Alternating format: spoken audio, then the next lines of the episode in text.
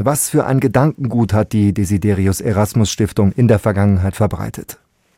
Wenn wir uns die Satzung anschauen und den Auftritt der Stiftung, dann sagt sie natürlich, wir sind für Rechtsstaatlichkeit, wollen Transparenz schaffen, Völkerverständigung, also positive Dinge, die sozusagen in keinem Verdacht stehen, irgendwie Probleme mit dem Grundgesetz zu haben. Wenn man sich die Veranstaltungen anguckt, und einzelne Ausschnitte der Veranstaltung. Also natürlich war ich nicht bei allen Veranstaltungen, aber es gibt Teile der Veranstaltung bei YouTube oder Mitschnitte oder veröffentlichte Skripte der Reden und so weiter. Dann ähm, ist natürlich ein deutlicher Fokus erkennbar auf bestimmte Themen wie Migration und damit verbundene Probleme, wie Probleme der aktuellen Demokratie. Das ist an sich natürlich jetzt auch kein Problem, aber wir sehen natürlich auch, wer sind die Referentinnen. Das sind teilweise Leute, die aus der rechtsextremen Szene kommen oder der zumindest nahestehen. Wir haben beispielsweise bei den Veranstaltungen, die jetzt geplant sind demnächst, da haben wir jemanden, der die Zerstörung der Demokratie in Ungarn verteidigt. Wir haben jemanden, der sagt, der Sturm auf das Kapitol, also Trumps Versuch, seine Abwahl zu verhindern, sei von den Linken inszeniert. Also es hat gar nicht stattgefunden, sondern seine Inszenierung von den Linken. Also wir haben problematische Referenten und wir haben einen eindeutigen Schwerpunkt, dass die Stiftung die Positionen der AfD vertritt. Kann man also sagen, dass die Desiderius Erasmus Stiftung in Teilen rechtsextrem ist?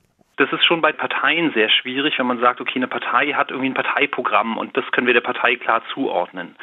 Und wenn einzelne Mitglieder einer Partei rechtsextreme Äußerungen tätigen, dann ist es immer schwer, dann kann ja die Partei aber sagen, naja, das ist nur ein einzelner Mensch. Und bei so einer Stiftung, die eben kein Parteiprogramm hat, da ist es natürlich noch schwieriger, das so einzuordnen. Deswegen tue ich mich schwer damit und deswegen tun sich ja auch die Kolleginnen schwer damit. Und das Argument ist dann zu sagen, naja, die Partei AfD ist die Trägerpartei sozusagen der Stiftung. Die Stiftung ist an die AfD gekoppelt. Die AfD hat für die Stiftung geklagt. Der Vorstand der Stiftung ist komplett mit AfD-Parteimitgliedern voll und mit Sympathisanten und auch nicht mit irgendwelchen, sondern auch mit Leuten, die im Landtag sitzen für die Partei, also mit relevanten Akteuren der Partei. Und deswegen können wir sagen, die Stiftung ist ganz eng mit der Partei verbunden. Das soll auch so sein. Das ist ja bei anderen Stiftungen auch so. Und dann lässt sich die Frage, ist die Stiftung jetzt rechtsextrem oder inwiefern arbeitet die Stiftung daran, unsere Werte unserer liberalen Demokratie kaputt zu machen, lässt sich nicht trennen von der Frage, inwiefern ist die AfD rechtsextrem oder inwiefern arbeitet die AfD daran, die Grundlagen unserer liberalen Demokratie kaputt zu machen. Das Bundesverfassungsgericht hat jetzt gestern entschieden, dass die Finanzierung von politischen Stiftungen in einem eigenen Gesetz geregelt werden muss. Und das könnte bedeuten, dass eben diese Desiderius Erasmus Stiftung, die der AfD nahesteht, in Zukunft auch Geld aus dem Bundeshaushalt, also von den Steuerzahlern bekommt. Was bedeutet das für die zukünftige Arbeit der Stiftung?